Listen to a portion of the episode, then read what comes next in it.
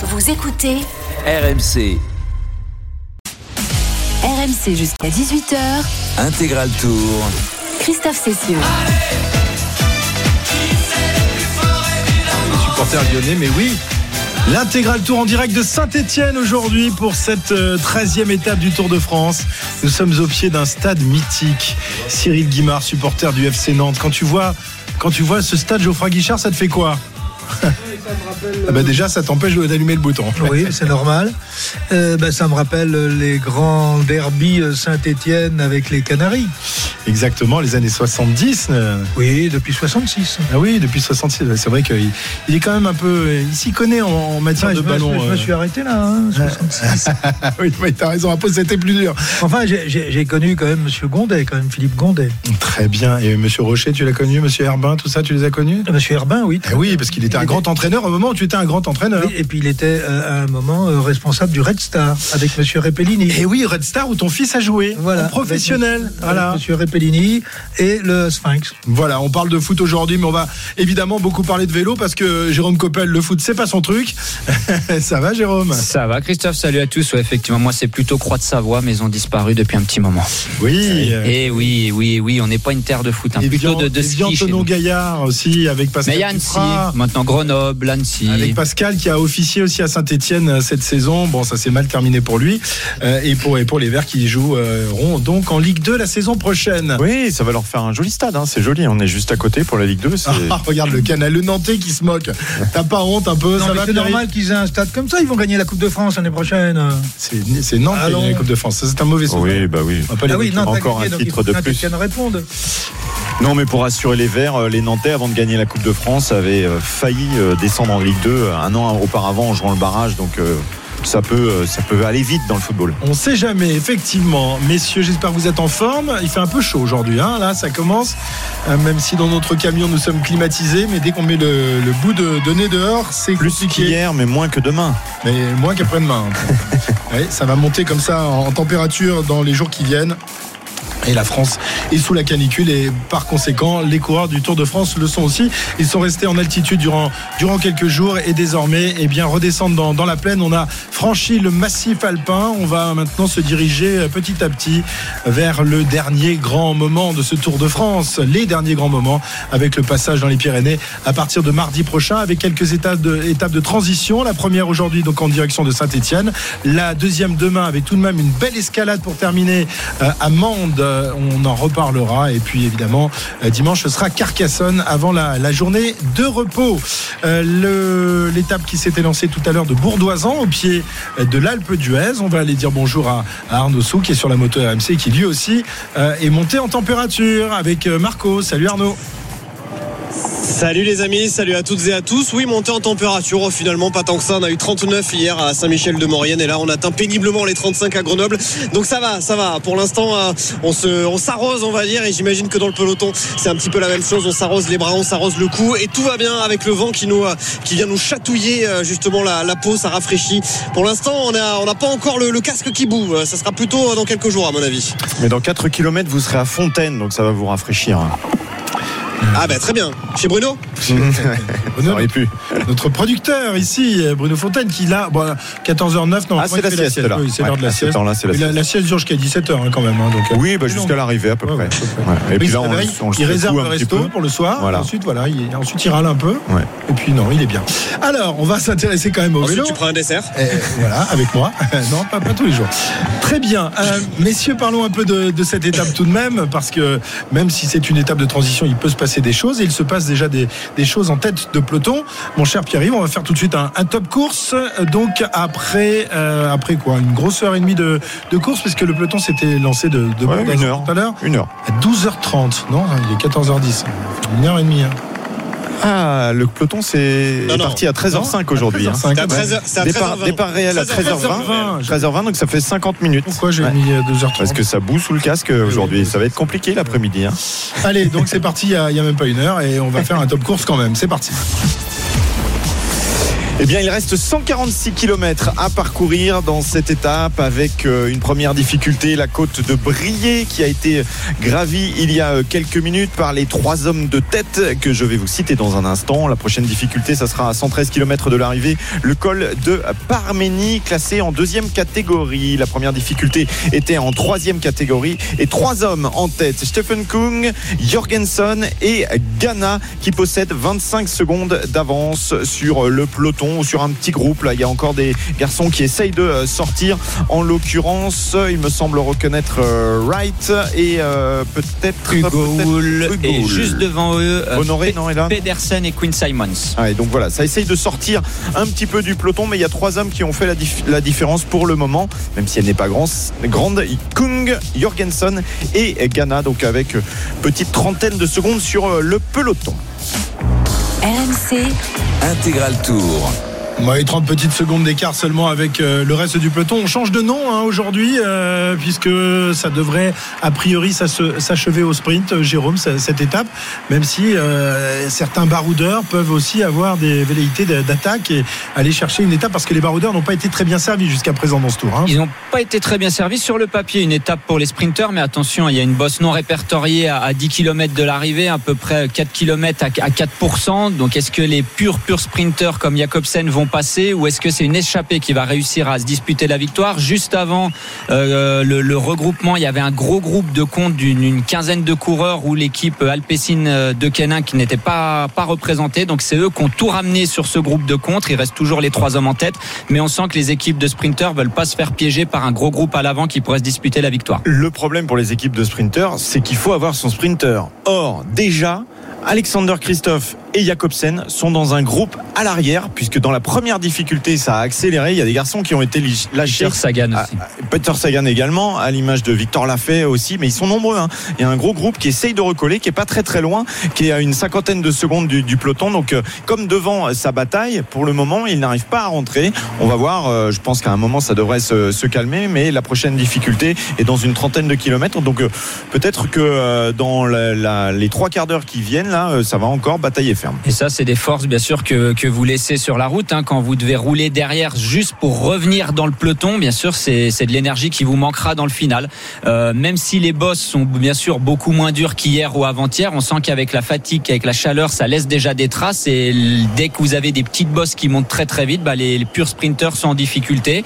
Et là, euh, si le peloton veut revenir sur les trois hommes de tête, va falloir qu'ils mettent en route très vite parce que vous, quand vous avez un Filippo Ganna ou un Stéphane Kung à l'avant, faut réussir à boucher le trou, Ouais, même s'il y a que meilleurs 30 rouleurs secondes. peloton. hein. Ouais, c'est ça, et je pense que Jorgensen, il doit pas s'amuser. J'espère qu'il a serré les, les chaussures pour euh, rester derrière eux, parce que quand vous avez les deux là qui, qui mettent en route sur des parties plates comme ça, faut réussir à tenir les roues.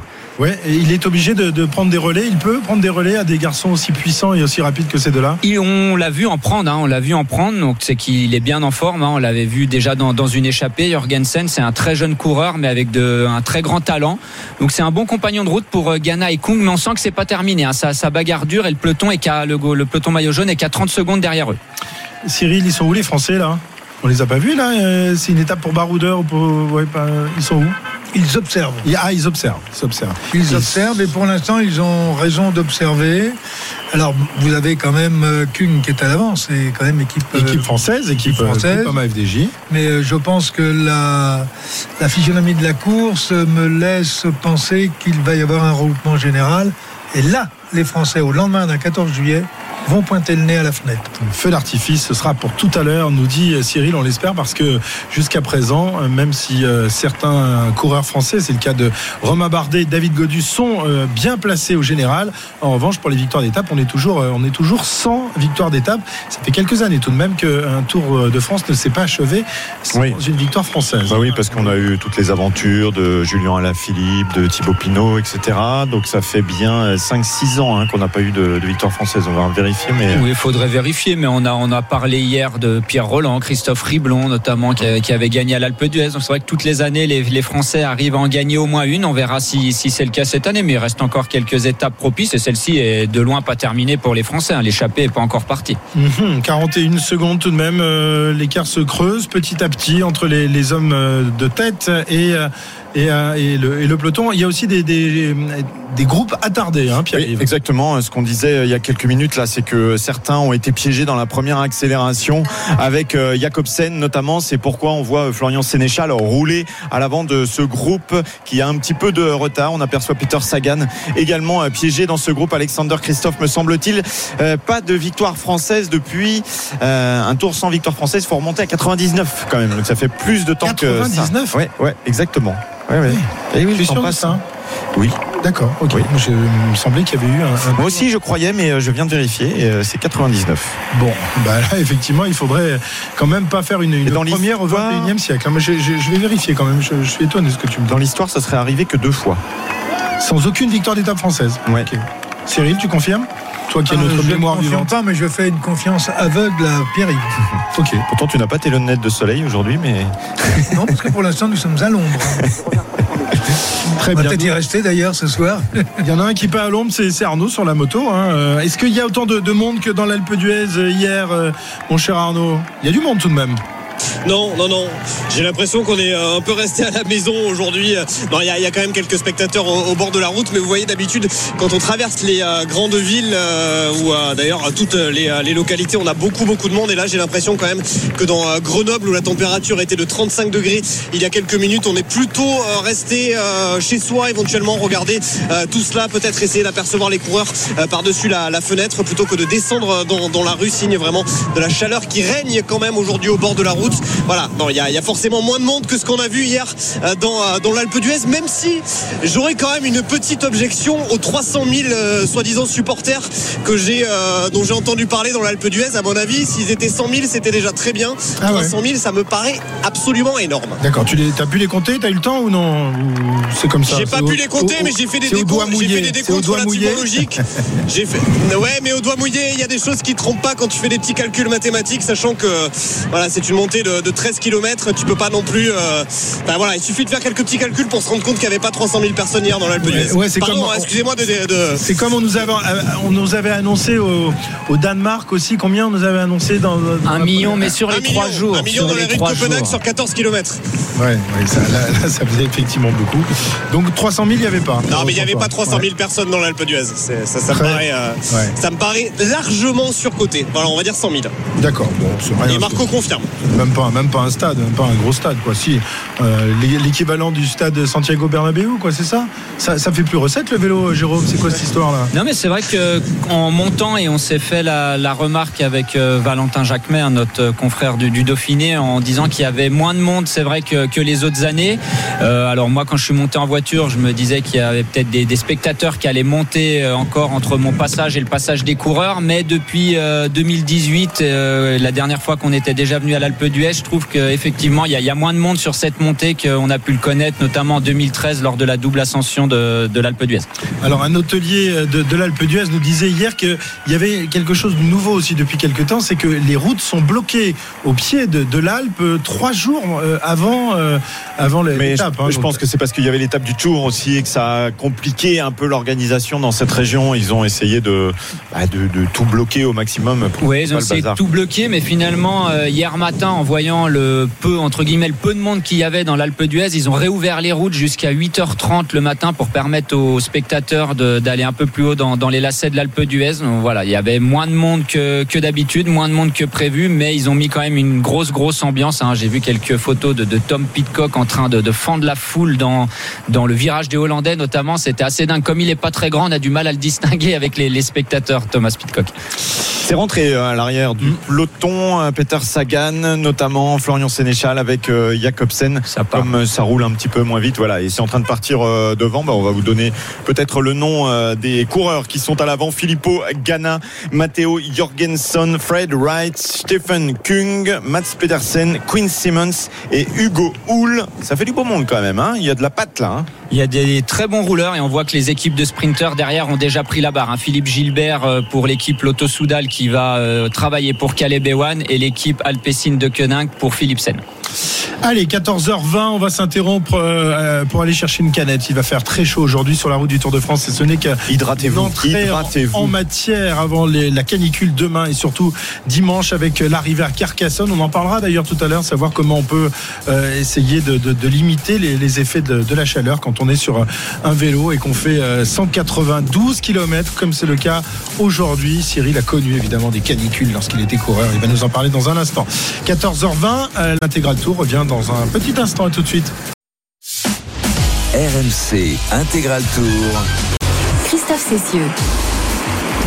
La 13e étape du Tour de France au programme des coureurs aujourd'hui, 192 km euh, en, provenance de Bourdoisan et à destination de, de Saint-Étienne. Étape de transition évidemment, on a quitté le massif des Alpes et on va désormais se diriger vers le sud-ouest qu'on atteindra donc euh, dimanche avec euh, l'arrivée à Carcassonne avant l'étape de repos et euh, les Pyrénées à partir de, mardi où devrait se jouer le classement général. On va y revenir dans, un instant ce classement général qui n'a pas bougé hier notamment pour pour Vingegaard qui a conservé son maillot jaune. En revanche, Pogacar, même s'il n'a pas réussi à décrocher des, cramponnés, Vingegaard a gagné une petite place au classement général puisqu'il est passé devant Romain Bardet qui lui a perdu deux places. On va faire un nouveau point sur euh, l'état de, de, la course, le top course, tout de suite avec Pierre-Yves. 136 km encore à parcourir pour euh, ce qui reste du peloton. Ils étaient 161 euh, hier, ils ne sont plus que 160 puisqu'on le vous rappelle. Warren Barguil a été testé positif au Covid et il a été obligé de euh, quitter les routes du Tour. Le Breton qui était à la chasse pourtant, notamment à une victoire d'étape bien sûr, mais aussi au maillot à poids de meilleur grimpeur. Sept hommes en tête actuellement avec une minute 30, une minute 40 d'avance sur le peloton. Il y a là pour euh, l'équipe Ineos Grenadiers Filippo Ganna, pour Movistar Matteo Jorgensen, pour Bahrain Victorious Fred Wright, pour la Groupama FDJ Stephen Kung, pour Trek Segafredo, deux hommes. Et attention, ça, ça peut être un atout dans la manche, Mats Pedersen et Quinn Simmons. Et puis enfin, pour Israël Première Tech, on retrouve Hugo Poul. Une 37 d'avance pour les hommes de tête. Voilà, une 37 d'avance, ça monte doucement, Jérôme. C'est pas encore euh, définitif cette Ou non, et est-ce que ça le sera? C'est ça la question. Quand on voit la physionomie du peloton derrière, on a déjà les coéquipiers des, des sprinteurs qui se sont mis en marche. On a tellement de, gros rouleurs à l'avant qu'on veut pas leur laisser beaucoup d'avance pour euh, se laisser une chance de revenir dans le final.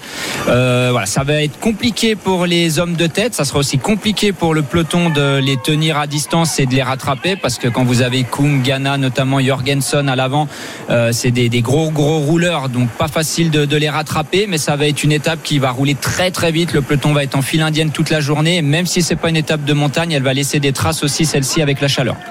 Oui, euh, d'autant que les premiers kilomètres étaient complètement en, en descente, en faux plat euh, descendant, euh, Jérôme. Et là, on a pu atteindre des, des vitesses euh, très importantes, puisqu'on a dépassé les 55, je crois, euh, bah, de moyenne. Pour l'instant, depuis le départ, on est à 52 km/h de moyenne. Depuis le départ, là, ça, ça a ralenti un petit peu depuis que l'échappée a, a, pris un petit peu de champ. On est sur des routes un peu plus plates, un peu plus vallonnées. On n'est plus dans cette vallée descendante, mais ça va rouler très très vite aujourd'hui parce qu'on l'a dit, hein, les, les 7 hommes de tête, il y a beaucoup de bons rouleurs. Si si le peloton veut espérer pouvoir se disputer la victoire, va falloir d'abord revenir sur eux et surtout les maintenir à un écart raisonnable. Alors, si les équipes de sprinteurs eh bien, font, la course aujourd'hui, euh, Cyril, c'est parce que tout le monde n'a pas encore été servi dans ce Tour de France. Il y a trois sprinteurs qui euh, ont décroché des, des victoires. Euh, Jacobsen, dès le, deuxième jour au Danemark, suivi de Groenewegen le lendemain, et Wout van Aert le surlendemain. Wout van Aert qui en a deux à son actif, mais il y en a d'autres qui ne sont pas encore servis. On pense notamment à Caleb Ewan. C'est sans doute la raison pour laquelle la formation Loto euh, est en tête de, peloton parce qu'elle veut euh, bah, amener son, son, sprinter australien à une victoire d'étape. Eh bien, ce serait bien pour l'équipe Loto qui en plus a besoin de points, euh, vous le savez, pour euh, rester en, en, World Tour euh, l'année prochaine. je pense qu'ils ont aussi un peu de malchance sur ce tour. Caleb Ewan a été quand même assez malchanceux avec quelques chutes dans les premières étapes. Il a beaucoup souffert dans les étapes de montagne comme celle d'hier ou d'avant-hier. Euh, et c'est la première fois d'ailleurs sur un départ très rapide qu'il n'est pas distancé, ce qui veut dire qu'il a retrouvé euh, des forces, euh, je pense de l'envie, et surtout que compte tenu de sa pointe de vitesse, il sait que s'il arrive à basculer, il peut aller chercher la gagne. C'est incontestablement l'un des plus rapides sprinters au monde. Il y a Jacobsen effectivement qu'il faudra, qu'il faudra maîtriser, mais ça n'est pas gagné pour les sprinters pour une raison très simple, c'est que le final est plutôt un final pour des punchers que pour de véritables sprinters. Donc euh, il a pu passer là, Caleb Ewan. Son équipe Loto travaille actuellement. Je ne suis pas certain que ça servira à grand-chose à l'arrivée. Alors, qui d'autre euh, parmi les, les sprinters punchers pourrait réussir à passer les, les difficultés du jour Jérôme, on pense fortement évidemment à vous de Van Aert.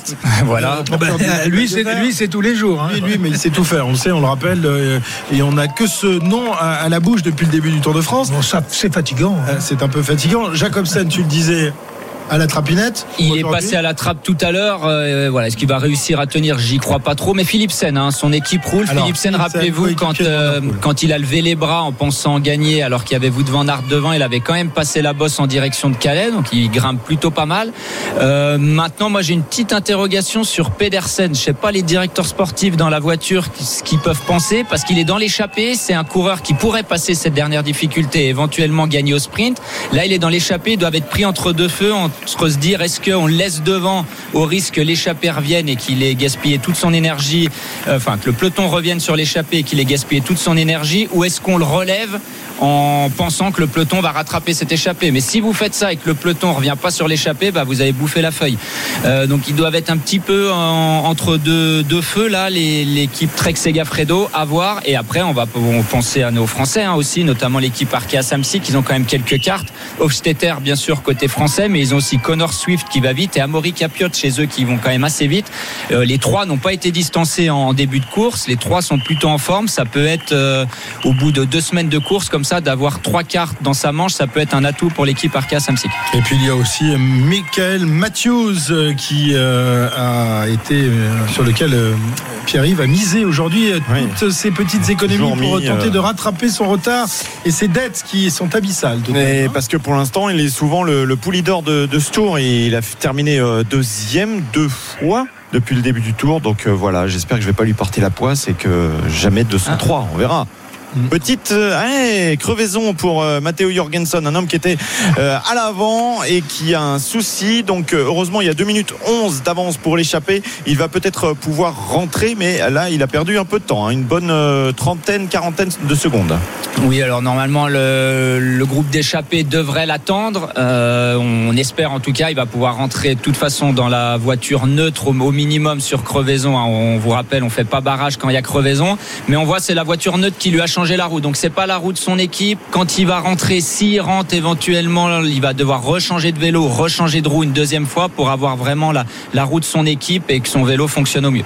Ça change vraiment les choses, oui, ça, c'est de pas avoir sa roue comme question. Bien sûr, hein, il y a plein de marques de roues et eux ils sont en l'occurrence sur sur Zip et on sait que quand on est habitué, les réglages des disques, on en a parlé plein de fois, il y a différentes tailles de disques, épaisseur de disques, etc. Si vous n'avez pas exactement le, le bon réglage, bah, vous avez le disque qui frotte un petit peu et le vélo c'est suffisamment dur pour pas avoir les freins qui touchent. ça coince un peu dans, dans les freins, c'est c'est pas terrible effectivement. Alors on parlait des, des sprinteurs, parlons un peu de, de ce classement du maillot vert. Euh, Est-ce qu'il a encore un intérêt ce, classement Euh, C'est vrai que les années précédentes, Cyril, il y avait toujours, euh, lorsque le classement général, le maillot jaune était, était joué bien avant l'arrivée à Paris, il y avait toujours euh, quand même ce- cette bagarre pour le maillot vert. Cette année, il n'y a pas eu de bagarre puisque Van Aert a écrasé la concurrence depuis le début. Étouffé, tu disais, oui, avec le micro fermé, c'est terrible. Oui, euh, je disais donc euh, l'habitude, quoi. Non, comment faut prendre l'habitude avec le micro. Oui, non, je. Ça va venir, ça va Je n'aime pas les habitudes. On est en début de tour. On va, on va lui Ça installer un, un micro qui se déclenche quand il parle. Ce serait pas mal ça. Mais comme Ah non, il va, se, bêtises il va à se déclencher le soir aussi quand on sera à table. Donc il a étouffé euh, toute l'adversité. Il a tellement d'avance aujourd'hui que, euh, je suis désolé de le dire, mais il ne peut plus perdre, sauf euh, il ne peut plus perdre de ce classement par points.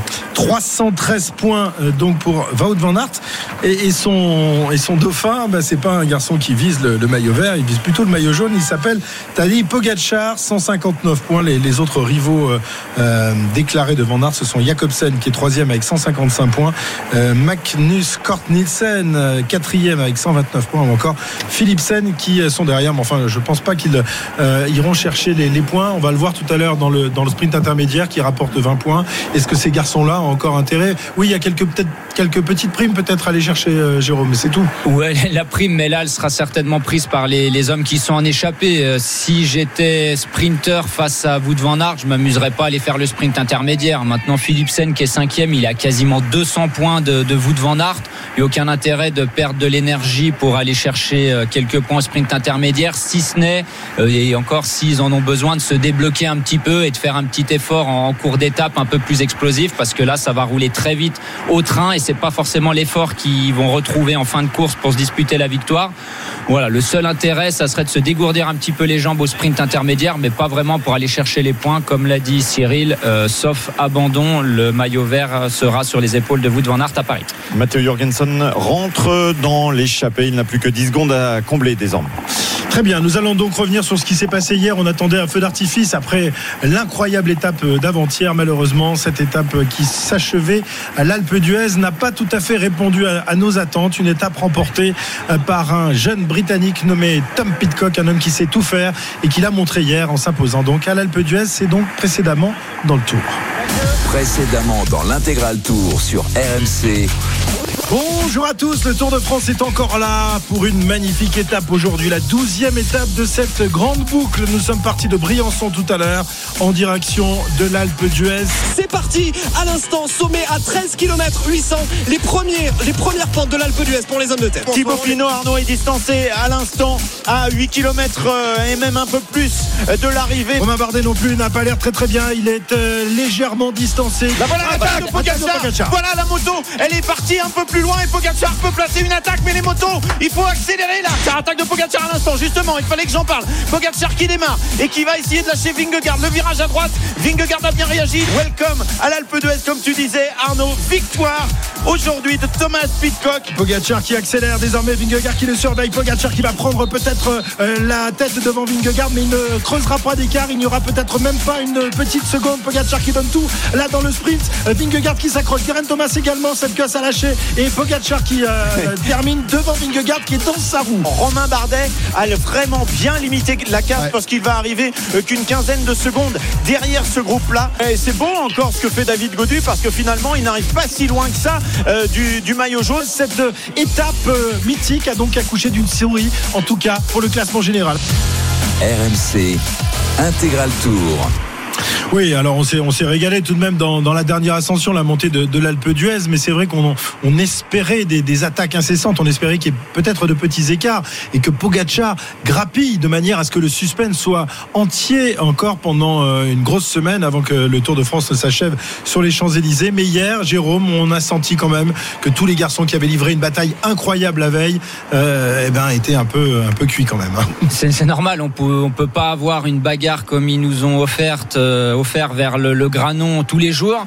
Euh, les organismes étaient entamés, il a fait très très chaud. hein. Beaucoup de coureurs se sont plaints de la chaleur euh, vers la montée de l'Alpe d'Huez. On a dit et redit Romain Bardet qui a très bien géré son ascension, était proche de, prendre un coup de chaud.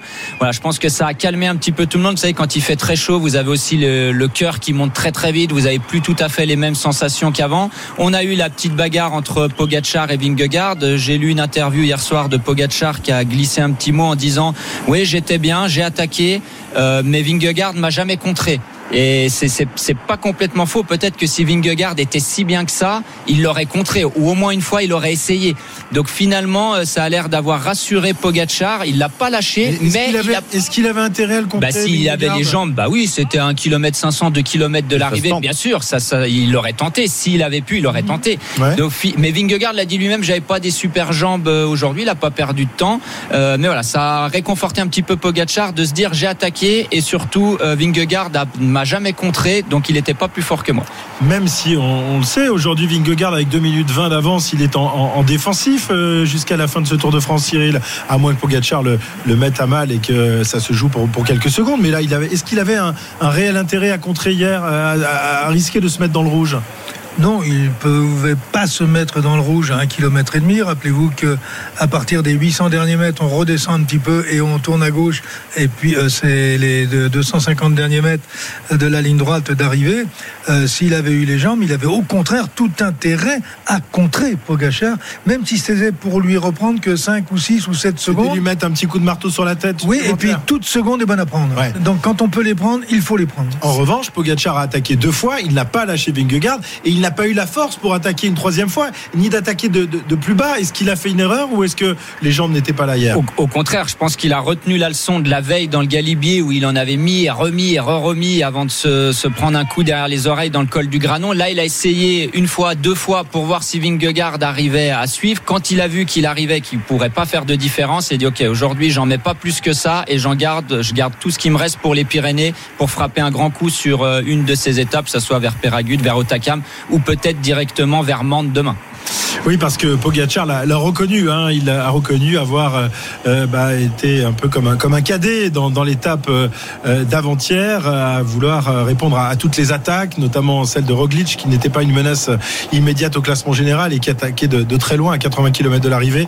Il a, il laissé beaucoup de, de force dans la bataille et dans le final de cette étape, euh, l'autre jour dans le col du Granon, eh bien, il a, il a craqué et a dû concéder donc 2 minutes 20 au classement général. Rien n'est fait évidemment dans, dans ce Tour de France, mais on le disait, euh, il va falloir quand même qu'il s'active s'il veut euh, espérer euh, décrocher un troisième Tour de France consécutif. On s'intéresse également aux Français. Pierre-Yves on l'entendait tout à l'heure euh, précédemment dans, le tour, les Français ont, limité les dégâts, mais ils ont quand même connu un jour sans, il faut bien le dire, et Romain Bardet et David Godu. Oui, ça a été, euh, ça aurait pu être la catastrophe, ça aurait pu être euh, Waterloo finalement, ils ont réussi à ce que ça, ne soit qu'une petite défaite avec Romain Bardet qui sort du top 3 pour quelques secondes, puisque au classement de l'étape, il est arrivé avec euh, 3 minutes 42 de retard à la 11e place. David Godu était juste après à la 13e avec 4 minutes euh, 17, sachant que le groupe de tête était à 3,23 de euh, Pitcock. Donc euh, voilà, quelques secondes euh, de perdu, moins d'une minute. C'est un gros rappel à l'ordre avant euh, les Pyrénées et d'autres étapes où il y aura beaucoup de temps à perdre ou éventuellement à gagner. On verra. David Godu a compris ce qui s'était passé. Lui, c'était un petit peu de manque de confiance. Romain Bardet a compris lui aussi. Il a pris un coup de chaud euh, dans l'Alpe d'Huez. Il va falloir pouvoir euh, eh bien rattraper un petit peu ça dans les jours à venir. Mais Cyril le, disait hier soir, il, était un peu à, contre-courant de ce que disait David Godu. David Godu disait voilà, j'ai pas eu confiance en moi, donc euh, alors que j'aurais dû essayer de, rester avec avec les hommes forts, et de manière à éviter de, de perdre trop de temps. Toi, tu penses qu'il a bien fait justement, Cyril, euh, parce que euh, il concède quand même 54 secondes d'avance, et s'il avait essayé de les suivre, euh, le, le- décompte, le, le aurait pu être beaucoup plus important. Oui, alors il faut remettre les choses dans leur contexte. car quand David s'exprime après de descend quelques, minutes après être descendu de son vélo, il ne connaît pas l'écart. Il pense être beaucoup plus près. Et comme il pense être beaucoup plus près en termes de retard, euh, d'un seul coup, il se dit mais peut-être que si je m'étais accroché un peu plus, j'aurais peut-être pu rester avec eux. Sauf que euh, c'est presque une minute qu'il a pris de retard. Et là, euh, une minute sur euh, combien À peine euh, 3 km, 3 km et demi, je sais plus justement à quel moment il était décroché, même 4 km. Donc il, il- s'il essaye de s'accrocher, il est mort. Il n'a pas les jambes pour y aller. Euh, une minute, c'est- énorme. Euh, et s'il dit je peux suivre, si je m'accroche, si j'ai confiance en moi, je m'accroche, je vais passer, non, c'est pas possible. Ok, donc finalement, il a, il a bien fait de, de rester là, même s'il est euh, désormais septième au classement général. Il n'a pas, il a pas euh, perdu de, de place, hein, mais en revanche, le, le- le retard commence à être important puisqu'il est euh, désormais à 4 minutes 07 de Vingegaard et donc à un petit peu moins de 2 minutes du podium, euh, la troisième place du podium qui est pour l'instant occupée par Guerin Thomas, ancien vainqueur de ce Tour de France en 2018, qui est toujours là et qui va être euh, difficile à prendre. Hein, même Et- si vous le disiez, ouais, ça, ça peut craquer dans les Pyrénées, cette grande machine euh, anglaise. Oui, mais il court bien, il, ne s'expose pas. Comme dirait l'autre, il filoche euh, les, meilleurs. Quand il peut pas, il décroche.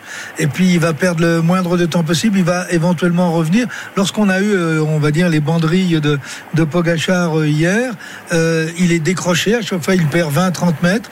Et puis, comme les deux hommes d'un seul coup euh, se relèvent parce que bah, la différence c'est pas faite, eh bien il va rentrer à son allure à lui, sans se mettre dans le rouge, mais il devait quand même être un petit peu un, petit peu sec parce que moi je pensais qu'à un moment il allait sortir et que s'il il compterait euh, Pogachar et Vingegaard, il y avait de fortes chances qu'en attaquant, les deux leaders ne seraient pas allés le chercher et il aurait pu reprendre un peu de temps. Karen Thomas qui peut toujours rêver à une deuxième place sur le podium et pourquoi pas euh, euh, remporter ce, ce, Tour de France. Il est finalement qu'à 2 minutes 26 de, de Vingegaard et 4 secondes seulement derrière Tadej Pogacar. 14h42, on aura l'occasion de, de, reparler euh, des, des, des, positions au classement général tout au long de, de l'après-midi. Mais on va faire un nouveau top course avec toi, Pierre-Yves, avant de s'arrêter pour prendre une musette. Le top course. Une petite musette car il fait chaud sur la route du Tour. Des hommes sont échappés avec une minute 42 d'avance seulement. C'est pas un gros écart à 121 km de l'arrivée dans ces départements qui vont être l'Isère aujourd'hui. C'est le cas actuellement. Et puis tout à l'heure, après un tout petit passage dans le Rhône, on reviendra et on arrivera dans la Loire pour aller jusqu'à l'arrivée à Saint-Etienne. Les hommes de tête, et Filippo Ganna, d'Ineos Grenadiers, tout comme hier on avait vu Thomas Pitcock, et eh bien il y a toujours un garçon de cette équipe de Geraint Thomas à l'avant. Aujourd'hui c'est Filippo Ganna. On trouve également Matteo Jorgensen, Fred Wright, Stefan Kung, Mats Pedersen et Quinn Simmons de la même équipe, la Trek Segafredo, et puis Hugo Hull d'Israël, première tech. Le peloton qui franchit l'Isère, c'est ça en ce moment On est au-dessus de l'Isère, a priori? C'est pas encore le Rhône. On va hein. vérifier sur les, sur les cartes. Hein. Oui, oui, c'est l'Isère. C'est l'Isère que le peloton est en train de franchir. Oh là là, ils doivent avoir envie d'aller piquer une bonne tête là, hein, Jérôme, quand on voit ça, euh, qui fait 35 degrés, degrés, sur la route du Tour, on a envie d'aller se baigner. on les voit déjà, déjà s'arroser. Alors, c'est, on a vu le compteur de la moto là qui indiquait 34 degrés. Ça, c'est dans l'air. Hein. En plus, avec la chaleur du goudron, la chaleur des, des autres, quand vous êtes au milieu du peloton, je peux dire que le ressenti, il est bien plus haut que ça. Il doit frôler les 38, 40 degrés, 38 degrés, 40 degrés. On voit tous les coureurs qui s'arrosent. Ça va vraiment être la la course au bidon aujourd'hui pour essayer de se rafraîchir le moulin le plus possible. Se rafraîchir le moulin, voilà une belle expression. Je crois qu'on écoutera d'ailleurs tout à l'heure la, la, chronique de Pierre-Yves qui sera consacrée aux, aux, expressions, aux expressions, du. Il n'y en a pas tellement dans le. Il y en a, non, pas du tout. Il y, en a, il y en a très peu. Allez, 14h44, on revient dans, dans, un instant. On est encore à 120 km de l'arrivée. Pour l'instant, arrivée programmée aux alentours de 17h, un peu après, un peu après 17h, je crois. Hein. On fera le, le point un peu plus tard. Allez, à tout de suite. RMC Intégral Tour.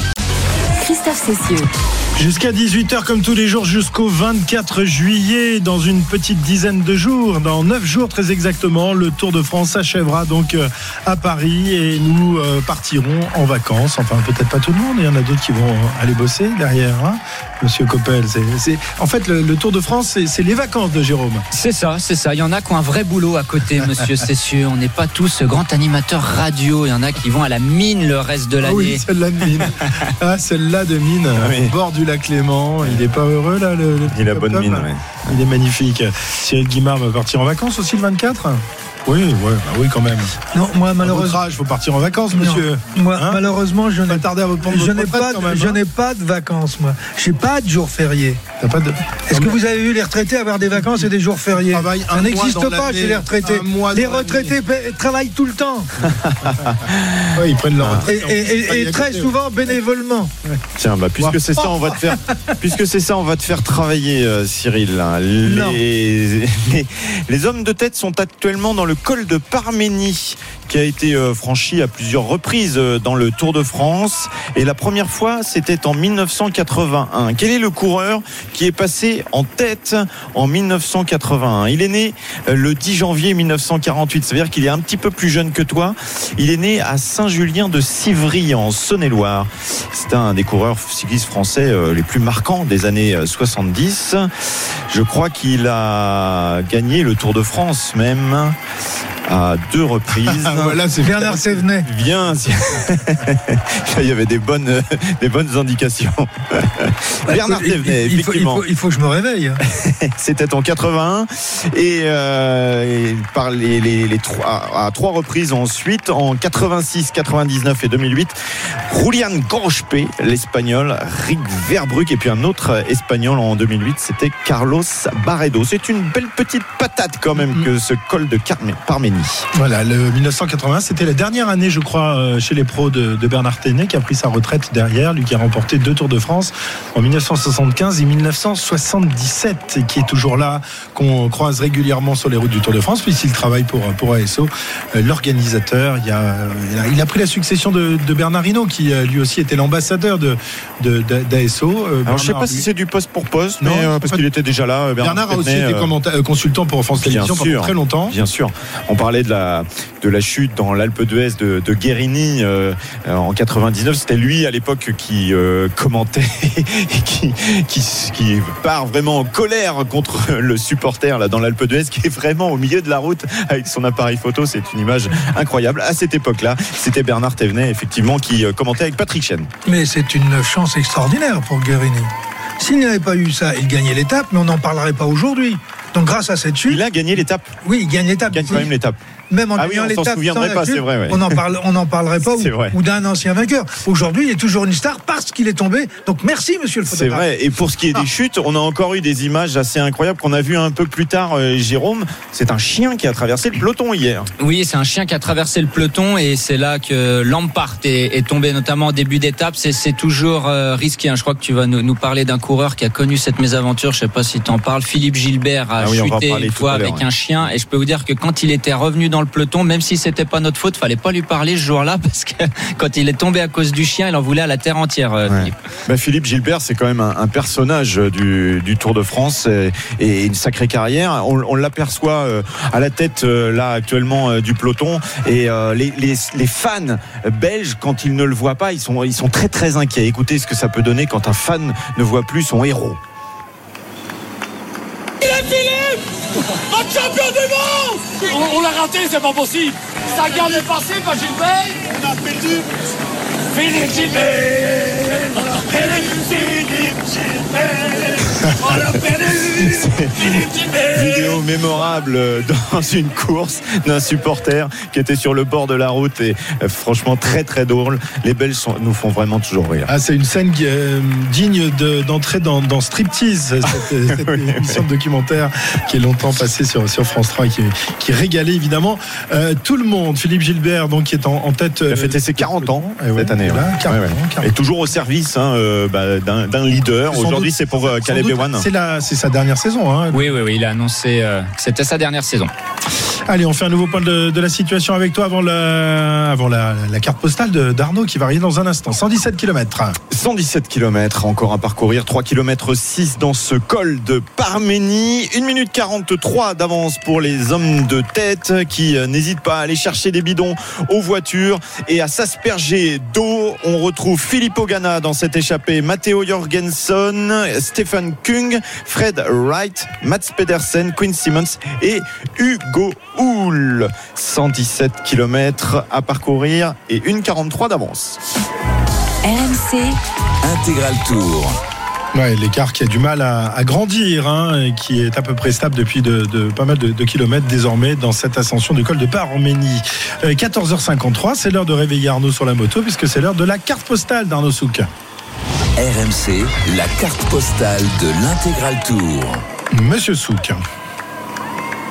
Alors je vais pas vous parler de paysage, mais, le parcours euh, du euh, jour me donne l'occasion de rendre hommage à un pionnier de la sécurité euh, du cyclisme moderne, pionnier bien malgré lui, dont la dépouille repose au kilomètre 177 de notre étape du jour à Sorbier. Il s'agit d'Andrei Kivilev, décédé en 2003, quelques heures après l'arrivée de la deuxième étape de Paris-Nice, alors que le Kazakh essaye ce jour-là de régler son oreillette pendant la course. Il chute violemment, la tête la première contre le bitume. Il tombe dans le coma et décède la nuit suivante à l'hôpital de Saint-Etienne. Le lendemain, la troisième étape de la course au soleil sera neutralisée. L'occasion aussi pour l'Union cycliste internationale euh, d'une euh, prise, d'une nouvelle prise de conscience quelques années euh, déjà après la chute mortelle du champion olympique de Barcelone, l'Italien Fabio Casartelli, tombé dans la descente du Porté d'Aspect sur le Tour de France 95. L'accident de Kivilev relance de rechef le débat sur le port du casque dans les courses cyclistes professionnelles, si bien que l'UCI, quelques mois plus tard, le 16 juin 2003, euh, précisément rendra obligatoire le port du casque sur toutes les épreuves de cyclisme cyclisme sur route, sauf lors de la dernière ascension si l'arrivée de la course est jugée au sommet. En 2005, il deviendra obligatoire sur l'intégralité euh, de la course, un règlement qui fera d'abord bondir euh, le euh, monde du cyclisme, même si aujourd'hui il apparaît à tous être une évidence. Petit retour quand même dans le passé. En 91, déjà, l'UCI avait tenté d'obliger les cyclistes à porter des casques en compétition, mais ces derniers les ôtaient dans les ascensions. Sur Paris-Nice, Francis Moreau, Francis Moreau est d'ailleurs mis hors course pour avoir enlevé le sien en guise de protestation. Le peloton roule cheveux au vent, forçant l'institution alors à faire machine arrière. Des décennies avant, déjà en 46, le célèbre casse-cou Jean Robic, vainqueur du Tour 47 et premier champion du monde de cyclocross, fut victime d'une sévère chute dans Paris-Roubaix. Il décida alors de ne plus quitter son emblématique casque à boudin qui lui vaudra le surnom de tête de cuir. Mais c'est donc des années et des années après, en 2005 seulement, que le casque sera rendu obligatoire. Merci Arnaud pour euh, ce rappel historique. Effectivement, le, décès de, de Kivilev, on parlait des, décès dans le Tour de France, mais celui-ci aussi avait marqué les, esprits. Aujourd'hui, le, casque, alors Jérôme, toi tu l'as porté en compétition. Cyril, à ton époque, euh, personne ne portait le casque. On portait euh, la fameuse casquette de coureur cyclisme, mais le, casque c'était assez rare. Arnaud a parlé de, de le, seul casque qui existait, c'était le casque à boudin. Euh, qui était euh, obligatoire d'ailleurs euh, en Belgique et je pense aux Pays-Bas. Oui, aux Pays-Bas également. Mais sur le reste du monde entier, les casques n'étaient pas obligatoires. D'ailleurs, ils n'existaient pas. Mhm. Jérôme, toi en revanche, tu fais partie de la génération qui a porté le casque. Et on on l'a entendu au début, il y a eu quelques réticences, mais finalement, euh, tout le monde l'a adopté euh, désormais, même si dans des étapes comme ça, quand il fait très chaud, on aimerait bien euh, s'en passer quelquefois, non? Oui, mais les réticences, elles venaient des, coureurs qui avaient été habitués à ne pas en porter. nous, maintenant, la génération de, de, coureurs, même ceux qui sont sur le Tour de France actuellement, on part pas faire une sortie de vélo sans le casque. C'est comme la ceinture de sécurité en voiture. Moi, quand je bouge ma voiture de 300 mètres, le réflexe, c'est de mettre ma ceinture de sécurité. ça sonne en plus. Ouais, en plus. Mais le, casque, c'est exactement pareil. Et maintenant, il y a plein de modèles de casques. Franchement, vous les sentez même plus sur votre tête. Alors oui, quand il fait chaud comme ça, on met les casques les plus aérés possibles. Il y a des casques aéros, vous savez, pour les étapes un peu de plaine. On peut voir Filippo Ganna, par exemple, son casque est un peu plus aéré que celui de, euh, plus profilé, pardon, que celui de, de Pedersen. Pedersen, c'est vraiment un casque aéré pour la chaleur. Euh, maintenant, on a euh, deux, trois, voire quatre types de casques différents. Donc, on a quand même le choix pour être le, le plus à l'aise possible. Et maintenant, il n'y a plus un seul coureur qui, qui roule sans le casque, même à l'entraînement d'ailleurs. Mhm. C'est rentré dans les mœurs, un peu comme en ski aussi, puisque désormais la, plupart des, jeunes, en tous les cas, portent, portent le casque. Ça, c'est d'ailleurs ce qui n'est pas encore obligatoire, le casque en ski alpin, mais ça ça devrait pas tarder. Ils devraient l'imposer en ski alpin aussi, parce qu'il y a quand même beaucoup d'accidents. C'est pas obligatoire pour les enfants? Euh, Les enfants peut-être, mais pas pour les adultes en tout cas. Mais si on continuera notre discussion tout à l'heure, bah oui, euh, l'actualité n'attend pas. Et puis, euh, bah le, le, casque. Le trafic non plus, il y a des gens qui sont dans les embouteillages et qui attendent les conseils. Donc euh, voilà, on va leur donner des conseils. S'en fiche de tes vieilles histoires. À tout de suite sur la route du tour. RMC, Intégral Tour.